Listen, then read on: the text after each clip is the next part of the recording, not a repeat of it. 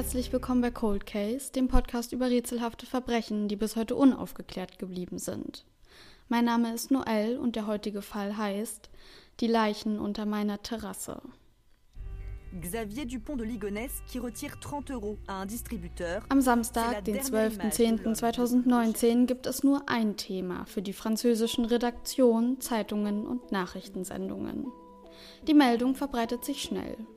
Ihr Weg beginnt Freitagabend an einem schottischen Flughafen. Von dort aus wird sie zur französischen Polizei geleitet. Als sie von der Polizei an die Presse weitergegeben wird, löst sie eine Flut an Berichterstattungen aus. In Fernsehshows sprechen Reporter aufgeregt darüber. Rote, fettgedruckte Texte rattern unter ihren Oberkörpern über die Bildschirme. In den Zeitungen sieht man heute überall das gleiche Gesicht, das gleiche Wort. Arrêté. Gestoppt, gefangen, verhaftet. Darunter das Gesicht eines älteren Mannes. Kurzes schwarzes Haar, durchsichtige Brille, schmale Lippen. Das Kinn voll mit Bartstoppeln. Der Blick ist ausdruckslos. Vielleicht kann man ein Lächeln an den Mundwinkeln erahnen. Ein ganz normaler Mann. Äußerlich zumindest, denn in Wahrheit befindet er sich wahrscheinlich seit acht Jahren auf der Flucht vor der Polizei. Wegen einer Tat so grausam, dass es ganz Frankreich 2011 genauso den Atem verschlug wie jetzt, am Tag seiner Verhaftung. Heute gibt es bestimmt viele, die sich an das Gesicht des Mannes erinnern und aufatmen. Vielleicht auch Menschen, die es noch nie gesehen haben und seinen Namen in die Google-Suchleiste eintippen. Xavier Dupont de Ligonnès. Aber diejenigen, die an diesem Samstag den Fernseher noch länger laufen lassen, sehen auch, wie die Meldung wieder gekippt wird. Fehlalarm. Verwechslung, doch nicht verhaftet.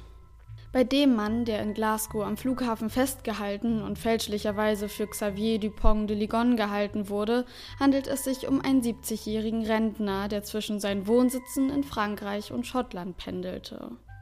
Das hatten Ermittlungen ergeben, denn nachdem die schottischen Beamten meldeten, sie hätten Xavier gefasst, machte sich sofort eine Gruppe französischer Polizisten auf den Weg nach Glasgow. Ein DNA-Test bringt die Gewissheit. Der Mann am Flughafen ist nicht Xavier. Ihm fehlt auch ein Finger, das sei bei Xavier nicht der Fall. Auch die Fingerabdrücke der beiden waren nicht wirklich identisch. Der Fehler läge bei den unterschiedlichen Standards für die Identitätsfeststellung, erklären Ermittler. Und jetzt?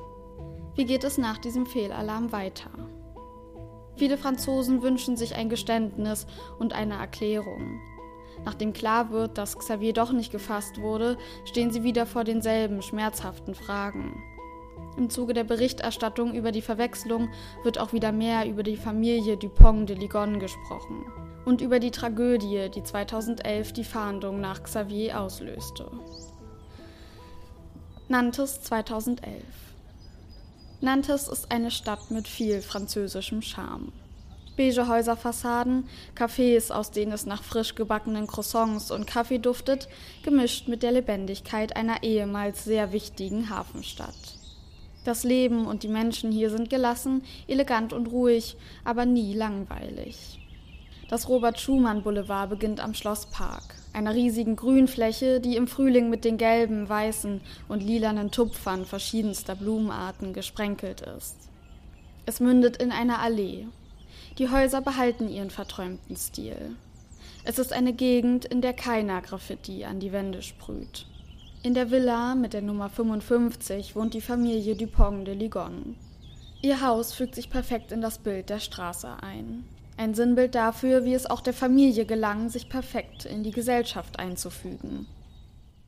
Acht Jahre und einen grausamen Familienmord später tauft man das Gebäude Haus des Grauens. Dort will jetzt keiner mehr wohnen. Das Ehepaar, das nach den Dupont de Ligonnès dort einzieht, bekommt die Villa mitsamt Garten zu einem Spottpreis, wohnt aber nur vier Jahre dort. Das Leben der Familie Dupont de Ligonnès ist eigentlich ganz normal. Xavier kommt aus einer Adelsfamilie. Durch die Heirat mit seiner Frau Agnes gibt er ihr und ihren Kindern den bedeutungsschwangeren Nachnamen weiter. Agnes und Xavier haben drei Söhne und eine Tochter. Arthur, Thomas, Benoit, das jüngste Kind, und Anne. Arthur und Thomas studieren bereits. Die Familie lebt streng religiös. Sie engagieren sich in der Gemeinde, sind beliebte Nachbarn. Agnes arbeitet an einer katholischen Schule. So richtig bekommt allerdings wohl keiner mit, wie es ihr in der Ehe geht, denn ihre wahren Gefühle veröffentlicht sie anonym in einem französischen Forum. Mir fehlt es an allem. Zärtlichkeit, Liebe, beidseitige Freundschaften, Sex, einfach alles. Agnes und Xavier lernen sich kennen, als Xavier 20 Jahre alt ist. Da ist er irgendwie noch nicht bereit, eine Familie zu gründen und die beiden trennen sich wieder. Als Agnes von einem anderen Mann mit Thomas schwanger ist, kommen sie wieder zusammen und heiraten. Dass Thomas nicht sein leiblicher Sohn ist, spielt für Xavier keine Rolle. Thomas, Arthur, Anne und Benoit sind unauffällige Kinder. Schüchtern, süß, beliebt, lustig. Thomas und Benoit teilen eine Leidenschaft für Musik. Anne arbeitet neben der Schule als Fotomodell. Sie sind alle im Teenageralter. Eigentlich ganz normal. Während der Französischen Revolution werden die Klassen, die die Gesellschaft in den einflussreichen Adel und das unteren Bauerntum unterteilte, abgeschafft. Für Xavier, der den Titel Graf von seinem Vater nach dessen Tod vererbt bekommt, spielt seine Abstammung trotzdem eine große Rolle. In einer E-Mail beschreibt er sich als intelligent, entschlossen, ausgeglichen und bei guter moralischer und körperlicher Gesundheit. Im Zitat Vergleich zu den Massen sei das selten. Außerdem attestiert er sich einen Überlegenheitskomplex. Was an Xavier nicht ganz normal ist, ist seine Kindheit. Als Sohn adliger Eltern ist er Teil der Oberschicht. Die Erziehung ist streng und konservativ. Wahrscheinlich prägt sie maßgeblich sein Bild einer perfekten Familie, denn das ist ebenfalls sehr altmodisch. Der Vater ist der Anführer. Er gibt einen Befehl, wir führen ihn aus, ohne die Chance nachzufragen oder zu verstehen, schreibt Agnes in dem Forum. Xaviers Vater verlässt die Familie, als dieser gerade mal zehn Jahre alt ist, um nach Afrika zu ziehen. Ab jetzt ist seine Mutter alleinerziehend. Sie ist Mitbegründerin einer radikal religiösen Sekte, die sich Philadelphia-Sekte nennt. Ihre Mitglieder glauben an eine Unterwanderung der Kirche durch die Juden und eine im Anschluss folgende Apokalypse. Als sein Vater schließlich stirbt, sieht Xavier, dass von dem Wohlstand der Familie nicht mehr viel übrig ist. Sein Ziel ist jetzt der Reichtum und sein Vorbild der Vater, der nie lang an einem Ort blieb. Xavier wollte kein normales Leben, sagt ein Freund von ihm in der Zeitung Le Journal du Dimanche. Also ziehen Agnes und er eine Weile lang in Frankreich umher, bis sie sich in der Villa im Robert Schumann Boulevard 55 niederlassen. Xavier versucht, ins Internetbusiness einzusteigen. Er betreibt mehrere Internetseiten, darunter ein Hotelguide für Geschäftsleute. Doch seine Ideen scheinen nicht so recht anzulaufen. Der Gewinn ist so niedrig, dass Agnes immer wieder mit ihrem Teilzeitgehalt die Familienkasse aufbessern muss. Irgendwann blickt keiner in der Familie mehr so richtig durch, an was er da eigentlich gerade arbeitet. Und während Xavier die Tage in seinem Kellerbüro der Villa verbringt, verschwinden die Ersparnisse der Familie nach und nach. Irgendwann ist sogar Agnes Erbe weg.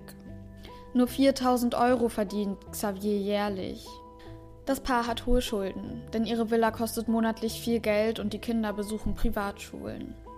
Einsehen tut Xavier das nicht, denn wenn Agnes ihn darauf anspricht, fühle er sich angegriffen und gedemütigt, erzählt sie einer Freundin. Doch das scheint nur eine Fassade zu sein.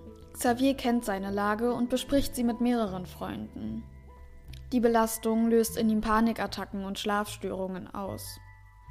2010 schreibt er eine E-Mail. Wenn alles den Bach runtergeht, werde ich mich entweder in die Luft sprengen oder das Haus in Brand setzen.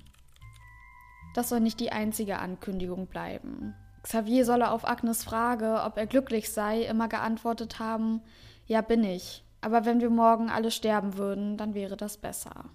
Nach außen hin lebt die Familie Dupont de Ligonnès aber ein ganz normales Leben. Je reiner die Weste, desto stärker sieht man den Schmutz, wenn er zum Vorschein kommt. Xavier beginnt im Dezember 2010 Schießtraining zu nehmen mit einer Waffe, die er von seinem Vater erbte. Dem Besitzer des Skistandes fällt nichts Ungewöhnliches auf. Die Familie und er haben einmal zusammen gegessen und da sei alles ganz normal gewesen. Agnes und Xavier schienen glücklich zu sein. Im April 2011 verbringt Xavier vier Tage in Folge im Training. Mittlerweile besitzt er auch einen Schalldämpfer. Ungefähr im selben Zeitraum kauft er eine Schaufel, Kalk und Reinigungsmittel. Er kündigt den Mietvertrag für die Villa und schließt alle Konten der Familie.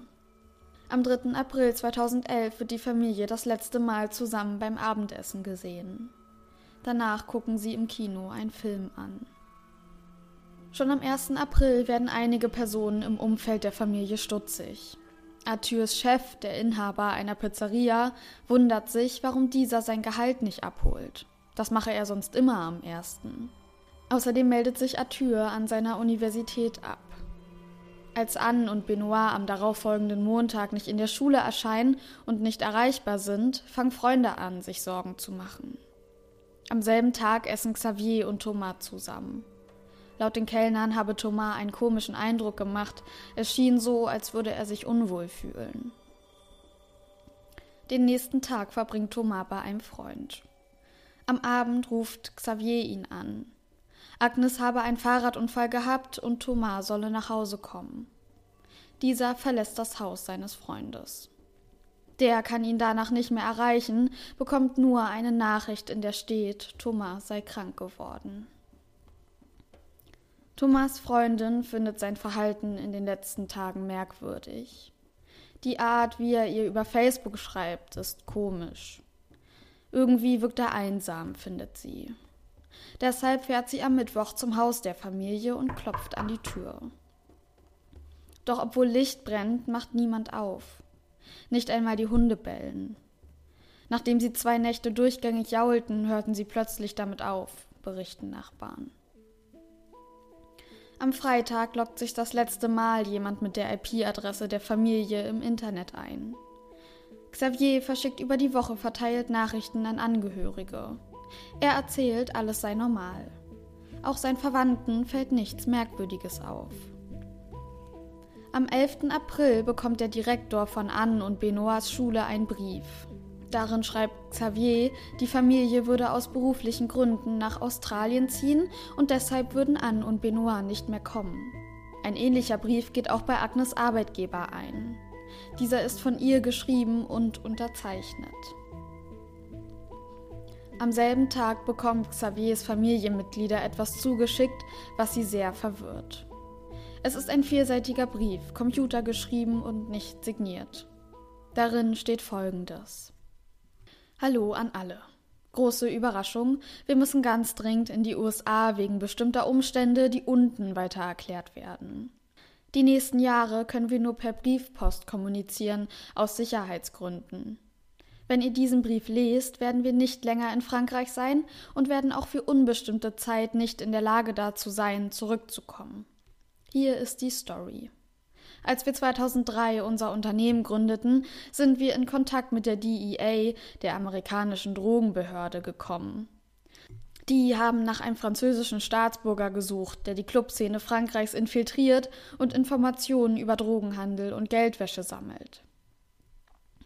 Nachdem ich getestet und gebrieft wurde, akzeptierte ich meine Mission unter der Bedingung, dass ich sie im Geheimen ausführen darf.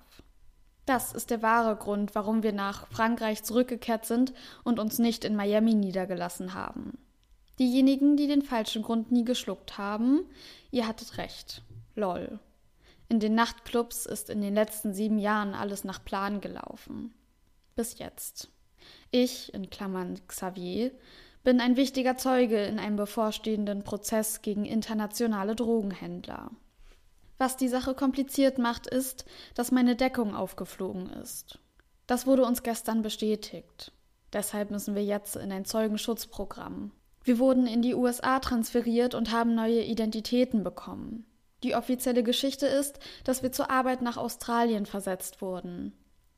Wenn ihr diesen Brief lest, existieren wir offiziell nicht mehr als französische Staatsbürger. Vorteile? Hier ist es warm und es gibt gute Musik. Nachteile? Plötzliche, hastige Abreise unter völliger Geheimhaltung, ohne uns vorher um alles kümmern zu können. Natürlich senden wir euch viel Liebe und denken während der erzwungenen Trennung sehr an euch. Passt gut auf euch auf. Wir werden euch viele Geschichten zu erzählen haben. Daneben enthält der Brief auch Aufgaben für die Angehörigen, die sich ab jetzt um den Besitz und die Unternehmen der Familie kümmern sollen. Zwei Tage später rufen besorgte Nachbarn die Polizei, weil ihnen die Abwesenheit der Familie komisch vorkommt und Agnes Auto seit mehreren Tagen unbewegt in der Einfahrt steht. Am 13. April fangen die Polizisten an zu ermitteln. Die Familie wird jetzt offiziell als vermisst gemeldet. Xavier ist seit einigen Tagen auf dem Weg durch Frankreich und checkt dabei in mehreren Hotels ein. Den Angestellten fällt nichts Ungewöhnliches an dem Mann auf. Das letzte Mal wird er fast 1000 Kilometer entfernt von Nantes in einer französischen Stadt gesehen, wo er 30 Euro an einem Geldautomaten abhebt. Die Polizei kann im Haus der Dupont de Ligonnès zuerst nichts Merkwürdiges feststellen. Fast alles ist an seinem Platz, nur ein paar Bilder fehlen, der Kleiderschrank ist ausgeräumt und ein Bett ist nicht bezogen. Nichts deutet auf einen Kampf, eine Entführung oder ähnliches hin. Die Familie habe Nantes freiwillig verlassen, sagen Ermittler. Insgesamt sechsmal werden die Beamten die Villa untersuchen, auf Drängen von Freunden, Familie und den Nachbarn. Beim sechsten Mal finden sie fünf Leichen, vergraben unter einer Terrasse an der Rückseite der Villa. Thomas Körper liegt abseits der anderen. Auch die Hunde der Familie sind tot. Bei der Obduktion der Leichen erhalten die Angehörigen dann die Gewissheit. An Benoit, Thomas und Arthur hatte man vor ihrem Tod Schlaftabletten verabreicht. Dann wurde ihnen, wahrscheinlich im Schlaf, zweimal in den Hinterkopf geschossen. Agnes wurde auf dieselbe Weise umgebracht, bekam aber keine Medikamente vorher. Die Waffe, aus der die tödlichen Patronen abgefeuert wurden, ist dieselbe, die Xavier beim Schießtraining nutzte. Die Leichen wurden in Decken eingewickelt und zusammen mit religiösen Gegenständen vergraben. Die Polizisten rekonstruieren einen Tatablauf nach den Aussagen der Nachbarn und der Freunde. Demnach habe Xavier seine Frau und drei seiner Kinder in der Nacht vom 3. zum 4. April umgebracht. Am 5. April, nachdem Thomas von Xavier gebeten wird, wegen Agnes Fahrradunfall nach Hause zu kommen, bringt er auch diesen um. Danach vergräbt er die Leichen und lebt noch eine Woche in Nantes, bis er schließlich anfängt, in den Süden Frankreichs zu reisen. Am Tag der Beerdigung ist die Kirche voll von Menschen. Agnes, Benoit, Anne, Thomas, Arthur und Xavier besuchten die Kirche regelmäßig. Der Himmel ist strahlend blau, die Sonne scheint, doch das macht den Anblick der in schwarz gekleideten, trauernden Menschen nur noch schlimmer. Blumen stapeln sich neben dem Eingang zur Kirche. Jemand hat ein Bild von Benoit einlaminiert. Es zeigt ihn mit Kopfhörern. Seine Leidenschaft war das Schlagzeugspielen. Auf dem Foto steht Ben, ich liebe dich für immer. Vor der einst eleganten Hausfassade der Familienvilla sind jetzt große schwarze Planen hochgezogen, um Schaulustige vom Leichenfundort fernzuhalten. Nachdem die Körper unter der Terrasse geborgen wurden, wird ein internationaler Haftbefehl für Xavier Dupont de Ligonnès erlassen. Er galt zunächst nur als wichtigster Zeuge in dem Fall, wird aber schnell zum Hauptverdächtigen. Die Ermittlungen laufen auf Hochtouren. Aber während die Telefonhörer der Ermittler heiß laufen, stellen sich die meisten Spuren und Hinweise als kalt heraus. Xaviers Weg ist nur bis zu dem Geldautomaten rekonstruierbar. Er hatte beruflich Kontakt mit dem Manager eines Unternehmens, über das sich Kunden anonyme Bankkarten ausstellen lassen konnten. So eine könnte er auch gehabt haben. Es wäre zumindest eine Erklärung dafür, warum sich seine Spur verläuft.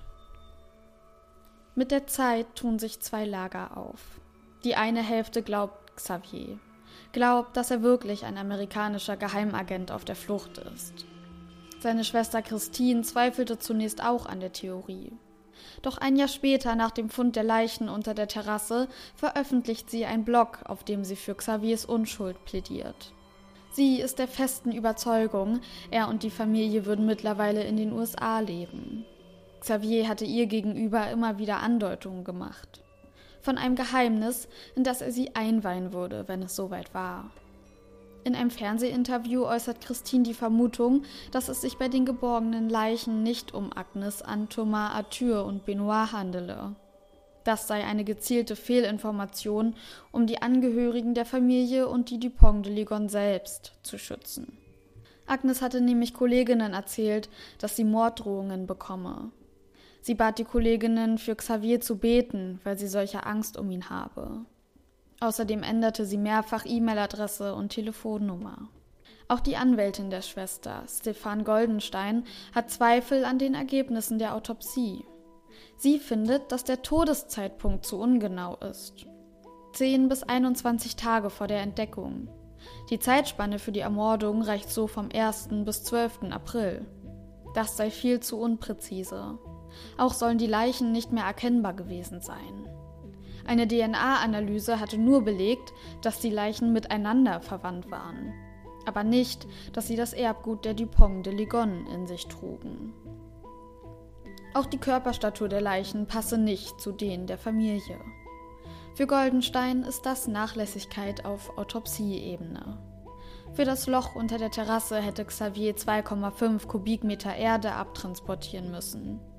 Selbst bei lockerem Boden wären das mindestens zwei Tonnen Gewicht, die Xavier allein geschleppt haben muss. Mit Rückenbeschwerden, die er nachweislich hatte. Für Christine und ihre Mutter ist klar.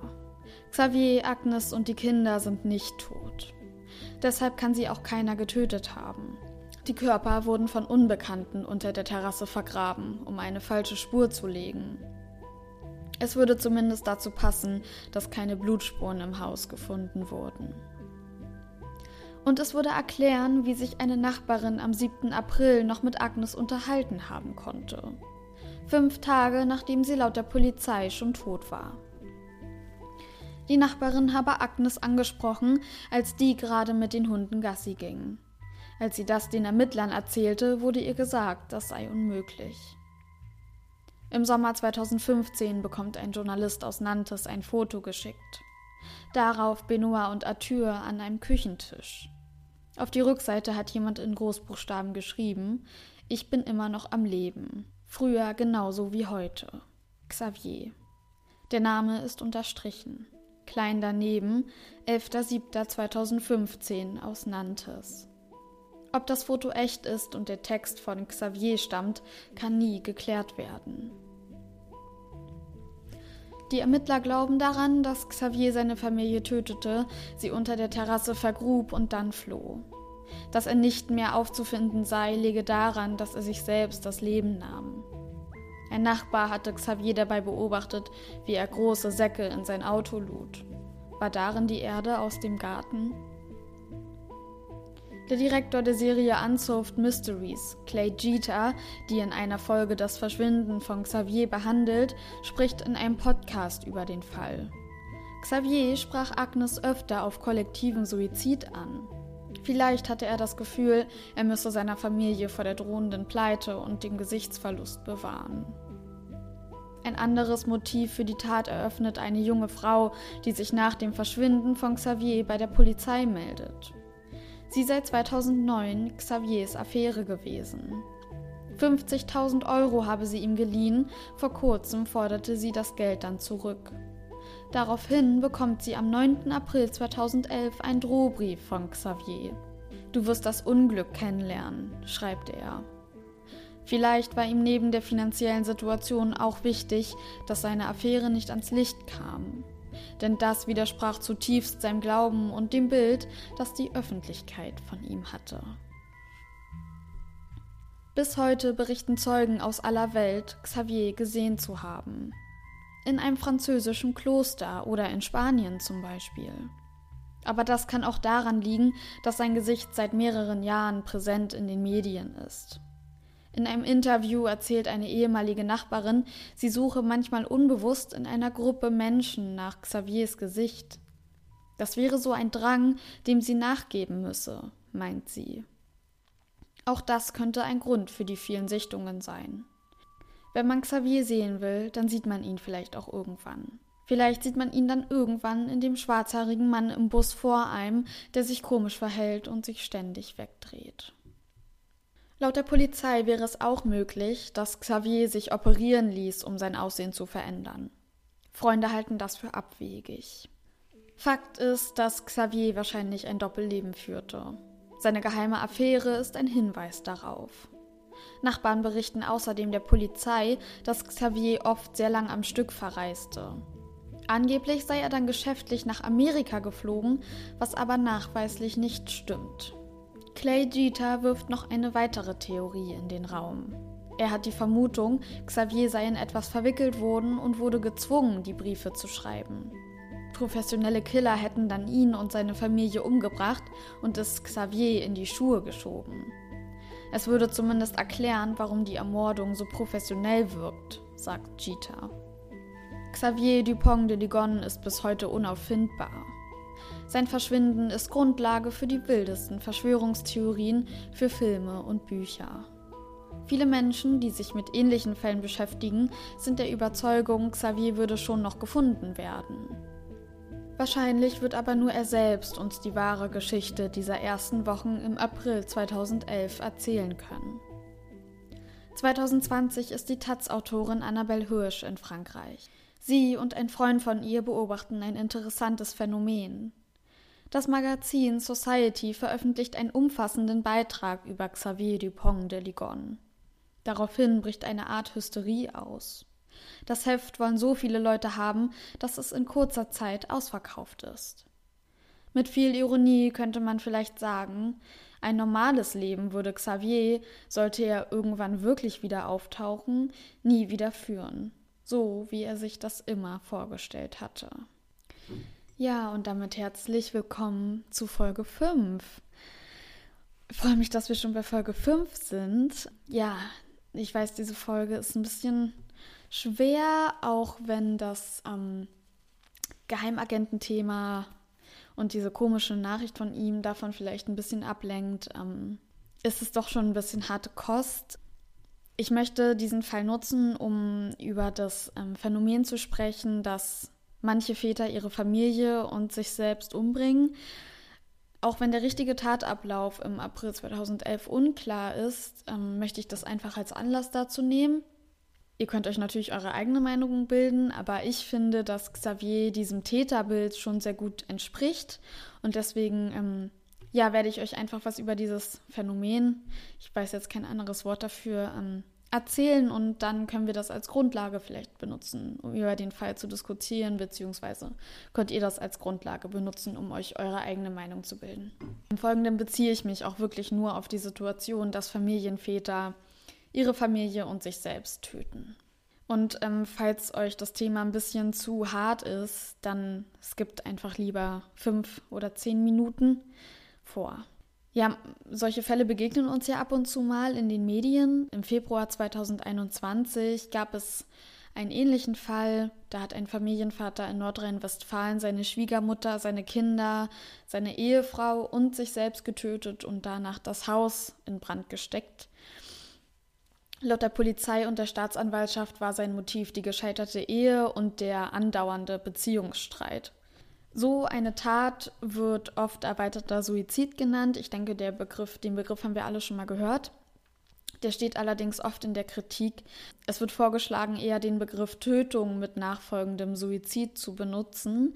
Und den Begriff finde ich tatsächlich auch besser als erweiterten Suizid. Und zwar, weil er nicht so täterfokussiert ist. Also Tötung mit nachfolgendem Suizid beschreibt für mich irgendwie, also da wird für mich irgendwie eher deutlich, dass eben vor diesem Suizid des Täters eben noch andere Menschen in die Tat verwickelt wurden, deren Leben eben auch genommen wurde. Das wichtigste Kriterium für so eine Tötung mit nachfolgendem Suizid ist, dass andere Personen nicht damit einverstanden sind, umgebracht zu werden und dass der Täter, also der Familienvater, alleine entscheidet, wen er umbringt. Ansonsten würde man das ein Suizidpakt nennen. Das kennt man ja auch vielleicht von Sekten, die ja sich irgendwie, die sich ein gewisses Datum zum Beispiel setzen, an dem sie alle zusammen Suizid begehen. Ähm, man findet das ja oft in Verbindung mit einer drohenden Apokalypse oder ähnliches. Ja, so eine Tötung mit nachfolgendem Suizid ist die extremste Form der häuslichen Gewalt, die aber zum Glück sehr selten nur vorkommt. Täter sind in dem Fall meistens Männer im höheren Alter, Die Familien kommen meistens aus der Mittelschicht und der Täter hat auch Zugang zu Schusswaffen. Die Tat geschieht meistens sehr schnell, also damit meine ich, dass es einen schnellen Tatablauf gibt. Das heißt, ähm, der Familienvater, also die Tötungen geschehen in kurzer Reihenfolge nacheinander. Es vergeht nicht viel Zeit dazwischen. Und wie schon gesagt, ist eben der Gebrauch von Schusswaffen häufig, weil das eben eine schnelle Art ist, jemanden umzubringen. Im Fall vom Februar 2021 hat der Täter aber ein Messer benutzt. Äh, Motive für so eine Tat können vielfältig sein. Dazu zählt zum Beispiel Eifersucht, andauernder Streit in der Beziehung, aber auch ein drohender sozialer Abstieg. Und was ganz wichtig ist, ist die Befürchtung, verlassen zu werden. Das betrifft nämlich oft Paare, die schon sehr lange zusammen sind. Wenn die Frau oder der Partner da eben andeutet, den anderen zu verlassen, dann ist das oft ein sehr ausschlaggebendes Motiv für eine Tat. Und es gibt auch sogenannte altruistische Gründe. Das bedeutet, dass der Täter Mitleid mit den Opfern hat. Und das klingt jetzt vielleicht erstmal widersprüchlich, aber das spielt zum Beispiel eine Rolle, wenn der Familienvater seine Kinder tötet. Also viele Familienväter, die eine Tötung mit nachfolgendem Suizid begehen, haben eben ein sehr konservatives Rollenbild und sehen sich deshalb als Versorger. Und ihre Logik ist dann, ähm, dass mit ihrem Tod die Zukunft des Kindes ähm, sowieso zerstört ist, sage ich mal. Und ähm, deswegen haben sie dann Mitleid und möchten dem Kind eben diese schlimme Zukunft ersparen. Wie gesagt, das ist die Logik der Täter. Der Autor und Soziologe Walter Holstein beschreibt das Ganze für einen Artikel in der Welt so, er geht, wie gesagt, auch davon aus, dass der Vater ein traditionelles Rollenbild hat. Also er sieht sich als Versorger, als Beschützer und ebenso als den starken Part in der Familie und möchte deshalb eben nicht einsehen, dass er an irgendeinem Punkt versagt hat. Und das muss sich jetzt nicht nur auf einen finanziellen Abstieg beziehen oder einen sozialen Abstieg, sondern eben auch auf Trennungen, weil auch so eine Trennung kann eben von einem Täter als persönliches Versagen aufgefasst werden. Er glaubt, den Männern fällt es schwerer als Frauen, Emotionen auszudrücken und mit ihnen umzugehen, und deshalb ist die Ermordung sozusagen der leichtere Weg für sie also in den Augen der Familienväter ist die bessere Lösung eben ihre Familie umzubringen, als ähm, sich mit ihren Emotionen und vielleicht ihrem Schmerz auseinanderzusetzen. Holstein sieht das Problem eben in den klassischen Rollenbildern, denn ja, Männlichkeit wird halt heute noch immer noch sehr oft damit assoziiert, dass man nicht über seine Gefühle spricht und dass man seine Probleme allein regeln muss. Genau, er glaubt eben, wenn man diese Rollenbilder abschafft, könnte man vielleicht auch so eine Taten eben verhindern. Ja, wie gesagt, sind das alles die Theorien von Holstein. Ähm, die kann ich teilweise verstehen. Also ich kann seinen Ansatz verstehen, wie das Rollenbild damit zu tun hat, das traditionell männliche Rollenbild. Aber ich glaube, dass eben für so eine Tat noch viel, viel mehr dazu gehört. Weil ehrlich gesagt muss ich sagen, klingt das für mich nach einer leichten Erklärung alles darauf abzuschieben, dass Männern halt beigebracht wurde, nicht über ihre Gefühle zu sprechen. Also ich möchte das gar nicht runterreden. Ich ähm, finde das auch schlimm und ich bin auch total dagegen, dass man diese Rollenbilder weiter aufhält, äh, aufrecht erhält. Ja, ich glaube, das ist eben nicht das Einzige, worauf man sich stützen sollte, wenn man versucht, so eine Taten zu verstehen. Weil erklären kann man sie, glaube ich, sowieso nicht. Deswegen gehen wir jetzt eben auf die psychischen Erkrankungen ein, die in so einen Taten eine Rolle spielen können. Was ich ganz spannend fand, ist, dass die Täter psychiatrisch erstmal gar nicht so auffällig sind. Also die befinden sich zum Beispiel nicht in der Therapie, aber sie kündigen ihre Tat häufig an. Das heißt, dass sie zum Beispiel die Partnerin bedrohen. Da, da zählt halt sowas rein wie, wenn du das jetzt nicht machst, dann bringe ich dich um oder ich bring mich um, wenn du die Kinder nimmst oder sowas halt. Vor so einer Tötung mit nachfolgendem Suizid gibt es eben schon erste Anzeichen, die sich aber von meiner Wahrnehmung her eher in dem privaten Umfeld des Täters bewegen oder auftreten. Also diese Anzeichen werden, glaube ich, eher von engen Personen um den Täter herum mitbekommen und jetzt nicht so unbedingt von Außenstehenden. Täter sind oft eher antisozial und haben depressive Phasen bzw. sind emotional instabil vor oder während der Tat. Das kann man im Nachhinein eben so nachvollziehen, dass halt, ähm, also wie gesagt, meistens bringen sich die Täter ja um. Wenn sie diesen Selbstmordversuch eben überleben, dann kann man sie ja immer noch befragen. Aber wenn sie sich umbringen, dann kann man versuchen, nachfolgend eine Diagnose zu erstellen anhand von den Berichten von Angehörigen, Freunden oder Augenzeugen. Es ist ja auch ein Vorgehen vor Gericht, dass zum Beispiel ein Gutachter ähm, andere Personen hinzuzieht, wenn der Täter sich weigert, sich begutachten zu lassen. Und dann wird eben versucht, ähm, eine Diagnose zu finden, die auf den Täter zutreffen könnte, um diese Taten eben einzuordnen. In einer meiner Quellen wurde ein Fall beschrieben von einer Tötung mit nachfolgendem Suizid. Und da hat der Täter vorher einen Abschiedsbrief verfasst und hat seine Motive erklärt. Und er hat darin geschrieben, dass er die Scheidung von seiner Partnerin nicht verkraftet und äh, sich deshalb ja an seiner Partnerin rächen möchte sozusagen. Auf jeden Fall war die Scheidung sein Anlass, die Partnerin zu töten. Dann hat er halt die Kinder getötet, damit die keine Waisen sind und seine eigenen Eltern, damit die nicht mit der Tat leben müssen, also damit sie nicht mit der Schande leben müssen, die der Vater damit über die Familie bringt. Und also im Anschluss hat er eben in dem Brief geschrieben, dass er sich selbst umbringen wird, weil er es nicht verdient hat, weiterzuleben, seiner Ansicht nach. Ich finde, das fasst nochmal irgendwie gut die Motive zusammen für so eine Tat. Zeigt für mich ehrlich gesagt auch, dass sich die Täter, also das klingt für mich immer sehr realitätsfern, wenn jemand sagt, wenn du dich von mir scheiden lässt, dann lasse ich mich töten, also dann werde ich dich töten.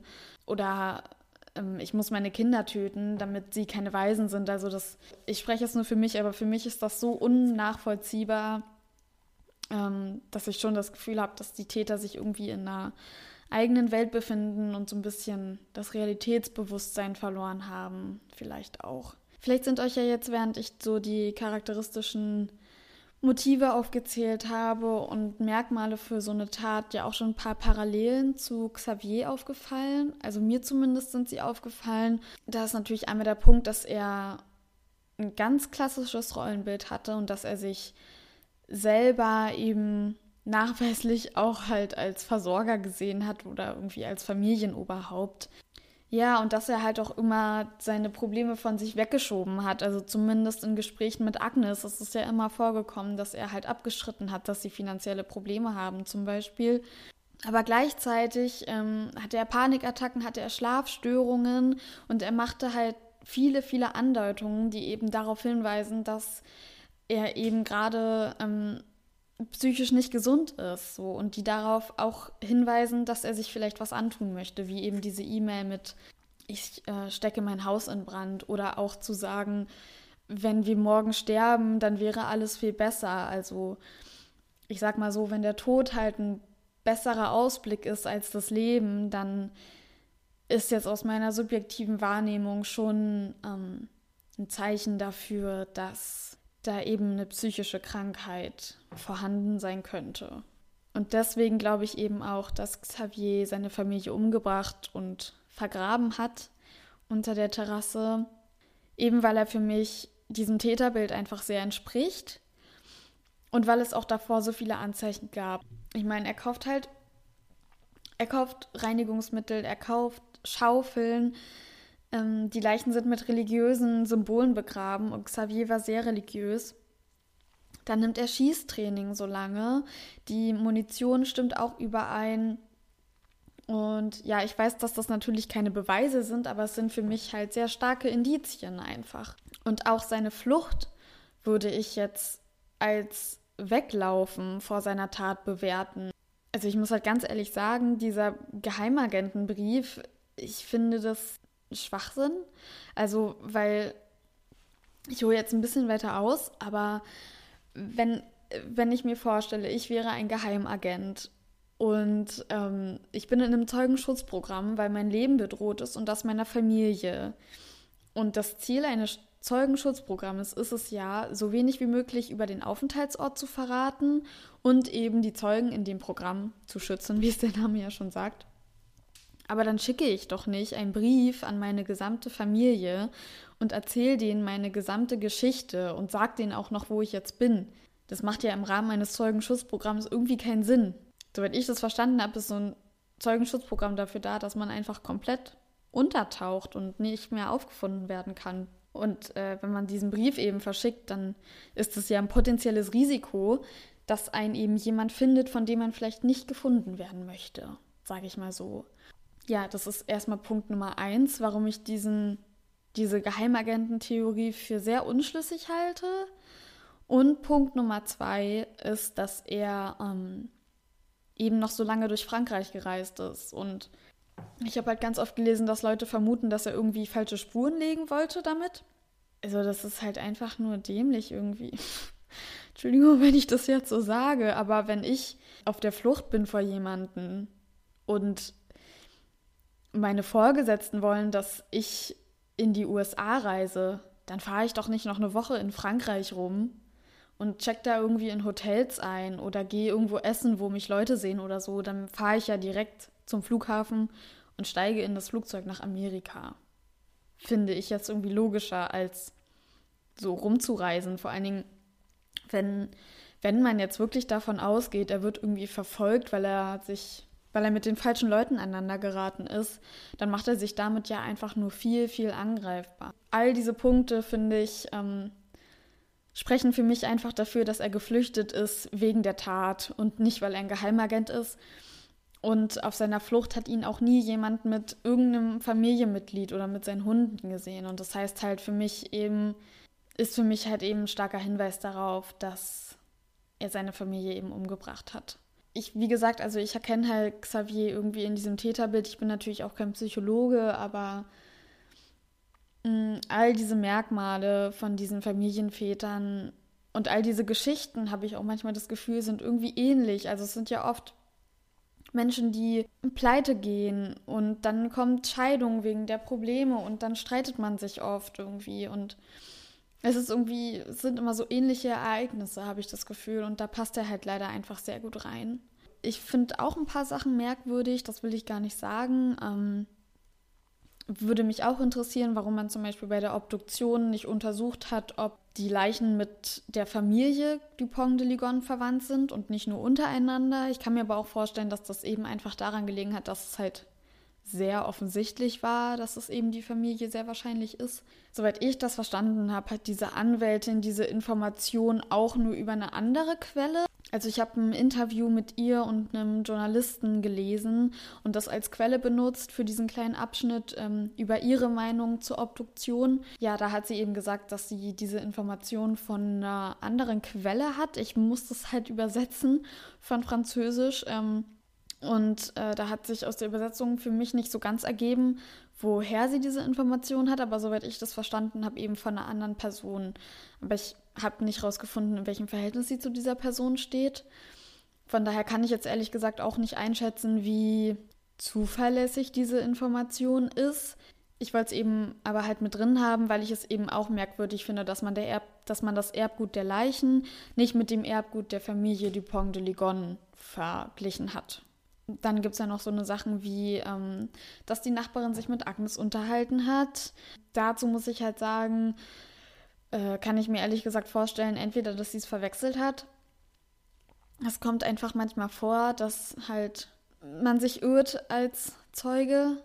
Auf der anderen Seite ist natürlich die, der Tatablauf der Ermittler ja auch nur rekonstruiert. Also es kann ja sein, dass Agnes einfach noch länger gelebt hat dadurch, dass der Todeszeitpunkt der Leichen ja so weit gefasst ist, kann es ja auch einfach gut sein. Also ich glaube, die Nachbarin hat ja mit Agnes am 5. oder 7. April gesprochen und der Todeszeitraum lag irgendwo zwischen dem, lass mich nicht lügen, 1. und 12. oder 10., wenn ich das richtig in Erinnerung habe. Also ja, kann das ja einfach gut sein. Ja, dann gibt es natürlich noch dieses Foto, was man natürlich als Beweis nehmen kann ich habe, und das hat mich richtig geärgert, ich habe nur die Rückseite dieses Fotos gefunden, also die Seite, auf der der Text stand, den ja Xavier angeblich darauf geschrieben hat. Und mich hätte total interessiert, wie die Vorderseite aussieht, weil auf dem Foto waren ja zwei der Kinder abgedruckt. Und da war ja auch das jüngste Kind dabei. Und der war 13 beim Verschwinden, glaube ich. Und das Foto wurde geschickt vier Jahre nach dem Verschwinden. Und wenn man jetzt davon ausgeht, dass das ein aktuelles Foto ist, dann müsste man ja vor allem am Gesicht von Benoit, eben diesem jüngsten Kind, eine Veränderung sehen, weil dann wäre er ja zum Zeitpunkt der Aufnahme, vier Jahre nach dem Verschwinden, 17, wenn man davon ausgeht, das Foto wurde eben wirklich 2015 gemacht. Dann hat er ja sozusagen schon fast die Pubertät durchlaufen und da sieht man ja immer die offensichtlichsten Unterschiede in der Entwicklung von einem Menschen. Und ich habe leider auch nichts dazu gefunden, ob die Handschrift von Xavier mit dem Text auf der Rückseite übereinstimmt wie gesagt, das sind halt so Fragen, die hätte ich irgendwie gerne beantwortet, weil das hätte irgendwie Aufschluss darüber gegeben, ob das Foto echt ist oder nicht. Also falls es nicht echt ist, finde ich es sehr abscheulich, dass sich jemand auf Kosten einer ermordeten Familie so einen Scherz erlaubt, sage ich mal. Was ja leider öfter passiert in so Fällen, äh, dass Menschen bei der Polizei anrufen und eine falsche Spur geben oder andere Leute beschuldigen, mit denen sie irgendwie Streit haben oder so.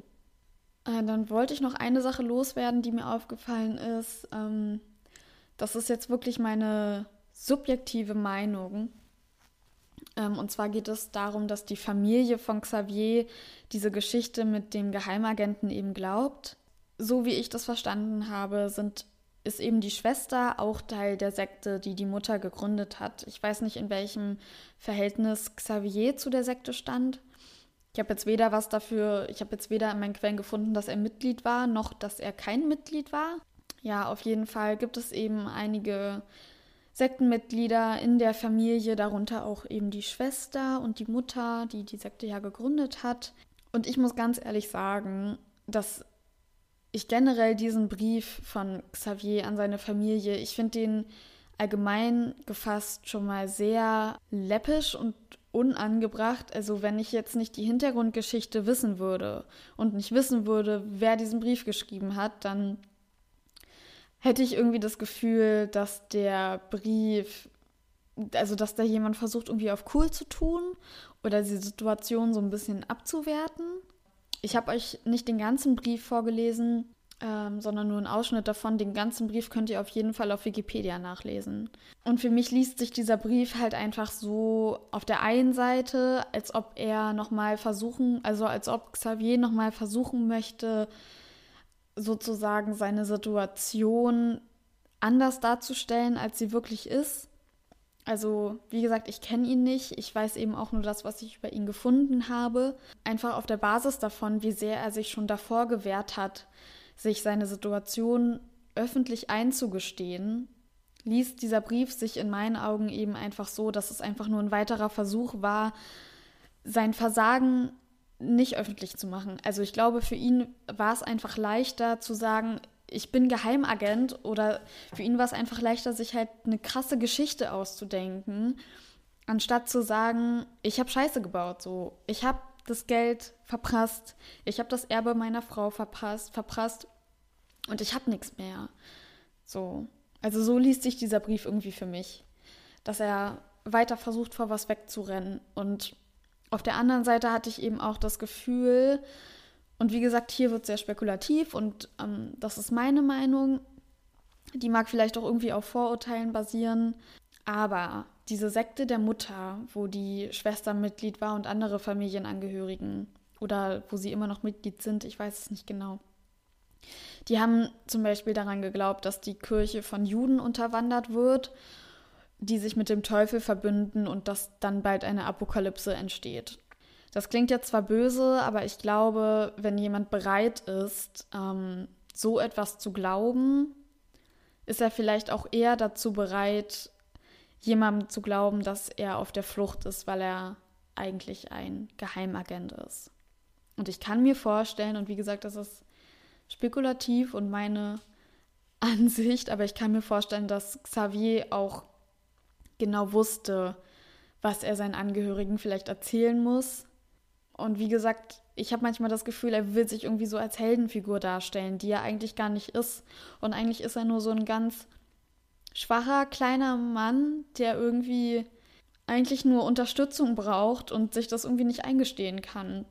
Und der so gefangen ist in so einem Bild von sich selbst oder in dem Bild, das die Öffentlichkeit irgendwie von ihm hat oder dass er sich halt selber aufdrückt, dass er halt lieber sich an so eine Art Heldenfigur klammert, die er sein möchte und dass er eben deshalb sich so eine Story ausdenkt. Also wie gesagt, kurz zusammengefasst, in meinen Augen gibt es einfach mehr Punkte, die dafür sprechen, dass ähm, eine Tötung mit nachfolgendem Suizid begangen hat oder zumindest seine Familie getötet hat. Und was dann mit ihm passiert ist, weil, wissen wir ja eben nicht. Vielleicht ist er in einen Unfall später verwickelt worden oder irgendwas anderes. Ähm, auf seiner Flucht hat er halt sein Auto an einer Stelle stehen gelassen. Und wenn die Familie wirklich pleite war, kann ich mir nicht vorstellen, dass er sein Leben auf Reisen ebenso leicht hätte finanzieren können.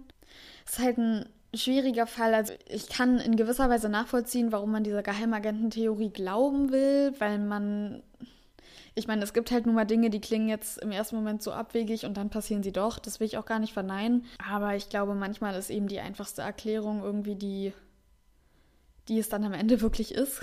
Sagt man das so? Genau, mich würde total interessieren, was ihr darüber denkt. Also Habt ihr eine Theorie dafür?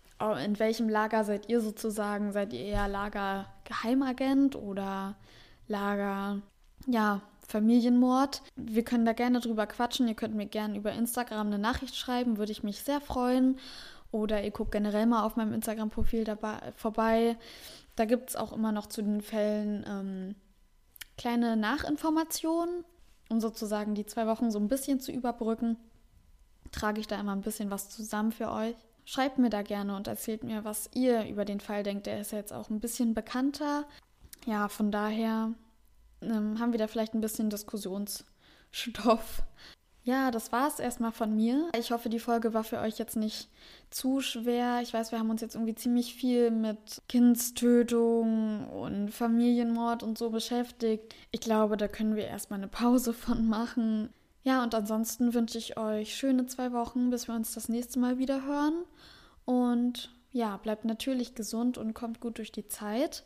Und wenn ihr mich unterstützen wollt, dann könnt ihr das gerne machen, indem ihr den Podcast bewertet auf Apple Podcasts oder über Spotify folgt oder Google Podcasts folgt. Ansonsten schreibt mir immer gerne eine Nachricht mit euren Gedanken, eurem Feedback. Ihr könnt mir auch gerne Fallvorschläge schicken. Das ist einfach cool, mit euch ins Gespräch zu kommen, weil das natürlich auch motiviert, wenn man merkt, dass man mit seiner Arbeit Leute erreicht. Ja, und von daher würde ich mich jetzt verabschieden und wünsche euch ja schöne zwei Wochen, bis wir uns das nächste Mal hören.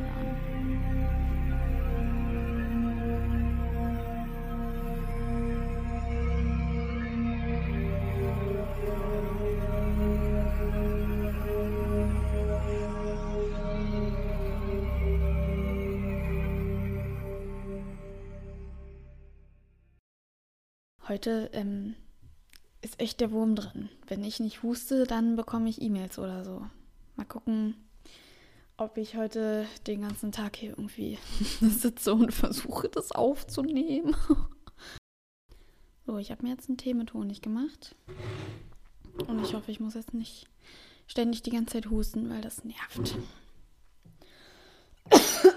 okay. schon, schon verkackt. Es wäre ein Wunder, wenn ich mal einen Satz zu Ende sprechen kann. Vor allem jetzt muss ich bestimmt ständig auch auf Toilette, weil ich so viel Tee trinke. Außerdem meldet sich Arthur an seiner Universität ab. Arthur.